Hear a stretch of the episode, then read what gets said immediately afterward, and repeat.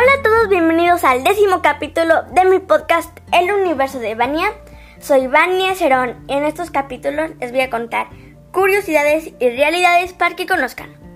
Muy bien, en este capítulo vamos a saber el top 5 de comida navideña más popular.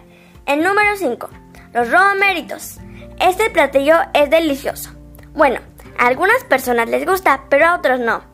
Es ideal para vegetarianos, ya que este platillo trae hojas de romeritos que se agregan en un mole, usualmente mole poblano acompañado de tortas de camarón y papitas cambray o nopales. El número 4. El lomo de cerdo y la pierna de cerdo, preparado de diferentes formas según cada familia, y ambos son deliciosos y muy cocinados en esta época para la cena de Navidad. Número 3. El bacalao. Si te gusta el pescado, este es tu platillo ideal. El bacalao es muy delicioso. Se llama a la vizcaína y se le pone papas pequeñas en una salsa de jitomate, aceitunas, almendras y chiles güeros. Y a mucha gente le fascina comerlo en una torta de bolillo. Número 2.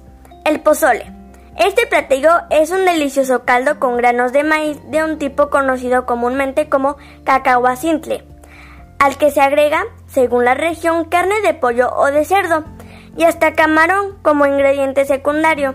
De esta preparación básica existen variaciones por todo el territorio mexicano. Y el número uno, el pavo. Este platillo es muy conocido y es el platillo por excelencia y se asocia en todo el mundo con la cena de Navidad o Nochebuena, como también se le conoce. Es riquísimo, sobre todo cuando se come al día siguiente en el llamado recalentado. Comida bonus. Los postres. Voy a decirles dos postres navideños que a mí me fascinan. El primero, el tronco navideño. Es un delicioso pastel que lo tratan de hacer como un tronco, de ahí su nombre. Se le conoce también como tronco de Navidad y boucher de Noel. Es originario de Francia y está relleno de crema pastelera. Y el número 2 es la ensalada de manzana.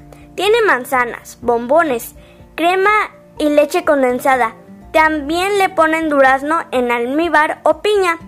Es una explosión de dulzura que a prácticamente todo el mundo le encanta.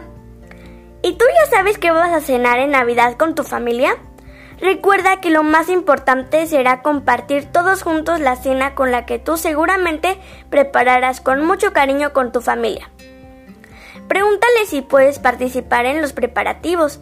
Seguramente serás bienvenido a colaborar en la cena. Disfrútalo mucho y trata de tomar una foto de ese momento para que quede para el recuerdo.